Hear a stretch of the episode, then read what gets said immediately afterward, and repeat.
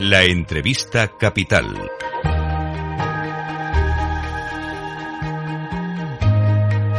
Luis Vicente Muñoz. Pues ya lo ha hecho. El presidente de Estados Unidos ha pedido 6,8 billones de dólares para alcanzar sus objetivos. Un presupuesto que incrementa el gasto público a un fuerte ritmo del 10%, que cambia cosas. La política de subvenciones que trajo la pandemia a empresas energéticas o hasta farmacéuticas, que sube los impuestos a las mayores fortunas y que marca el objetivo de recortar el déficit que en el caso de Estados Unidos es un problema bastante importante, en 3 billones de dólares como objetivo en una década.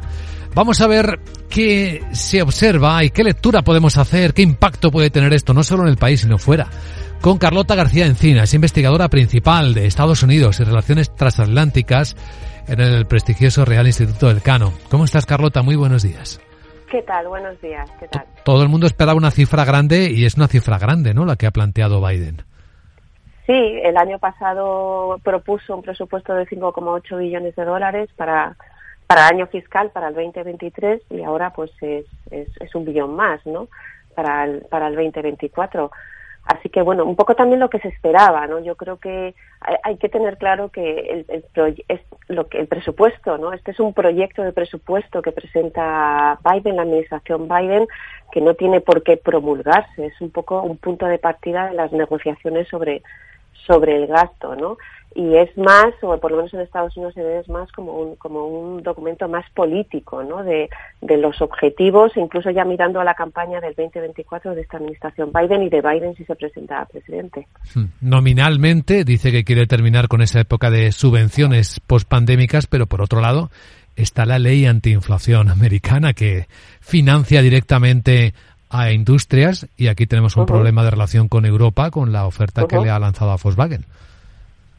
Sí, bueno, tenemos esta el, el IRA, ¿no? Esta esta ley de reducción de la inflación que, que, en verdad es una es una ley eh, sobre energía, ¿no? Sobre una apuesta por el cambio climático y evidentemente desde el principio para para Bruselas, para muchos países europeos eh, está siendo un problema, ¿no? Porque eh, muchas de las de esas subvenciones pueden ir en contra de la Organización Mundial del Comercio, ¿no? Pero bueno, ahí está Bruselas y está también Washington, están negociando eh, partida a partida a ver cómo, cómo se soluciona. Pero sí, para nosotros es una, para los europeos sobre todo, ¿no? Es, es, es un problema, ¿no? Hay, hay un miedo, ¿no? A que, a que, a que muchas empresas europeas, por ejemplo, se vayan a Estados Unidos con esta inyección brutal que, va a haber con esta ley, evidentemente.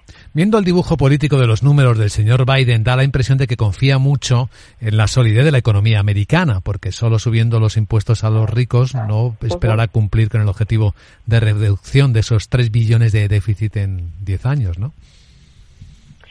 Sí, bueno, las previsiones de, de, crecimiento de la administración son superiores a, la de, a, las de, a las de otros organismos, pero eh, la, la, la, economía norteamericana dentro de lo que cabe tampoco va mal. O sea, yo creo que eh, las previsiones hace unos meses quizás eran, eran mucho peores, el, la inflación se ha ido reduciendo y, y, de nuevo yo creo que aquí hay que insistir, esto es un más esto es un, un documento más político que, que, algo que vayamos a ver realmente eh, hecho hecho ley, ¿no? Y por lo tanto lo que estamos viendo es, de alguna manera, como la continuidad de esos dos primeros años de Biden como presidente, todas esas leyes, el, el IRA, la reconstrucción de infraestructuras, eh, la construcción, el impulsar la fabricación de semiconductores, de productos de alta tecnología, eh, la transición eh, energética, e incluso lo que estamos viendo es ayuda a Ucrania, ¿no? También se, se propone incrementar el presupuesto de defensa. Por lo tanto, yo creo que refleja un poco la continuidad de esos dos años y luego hace hincapié en algunos de los de los programas que al final no fueron aprobados, ¿no? Muy centrados en, en, el, en la clase media norteamericana, ¿no? Bajas remuneradas, subsidios al cuidado de los niños, un programa universal de, de preescolar, ¿no? Insisto, esto es un documento político y es un punto de partida para, para, para las posibles negociaciones y también para eh, su candidatura. Haciendo prospección, ¿cómo lo tiene de difícil sacarlo adelante? Em, no es ningún secreto que, sus propuestas no van, a, no van a prosperar, pero porque tenemos un Congreso dividido, eh, como salió así, como se votó en, noviembre del año pasado en las, en las, en las elecciones de, de medio mandato. Eh, por lo tanto, los republicanos eh, no, van, no van a aceptar muchas de las propuestas y los republicanos en breve se espera que hagan ellos su propuesta. ¿no? Eh, se sabe mucho menos, se sabe, se espera que, que apuesten por una, una reducción fuerte de los gastos, pero tampoco eh, han dado muchas pistas o a lo mejor tampoco tienen muy claro em, por dónde recortar. Eh, por lo tanto, esto es un comienzo, se empiezan con unas negociaciones, siempre con eh, esto va a preceder además a la, esperada lucha por, por elevar ese, ese techo de deuda, ¿no? Y, y, yo creo que de alguna manera, sobre todo a medida que se, que se acerque esa fecha eh, límite de ese techo de deuda, eh, ambas partes se van a ver un poco forzadas a llegar a un acuerdo sobre el gasto por para poder allanar precisamente el, camino para aceptar ese límite de la deuda. Por lo tanto, eh, esto volverá a estallar o las negociaciones más duras serán precisamente cuando cuando cuando lleguemos a ese a ese tope ¿no? del, del techo de la deuda. Puede parecer paradójico, ¿no? Que por una parte se esté negociando elevar más el techo de la deuda cuando el planteamiento es ir reduciendo el déficit público.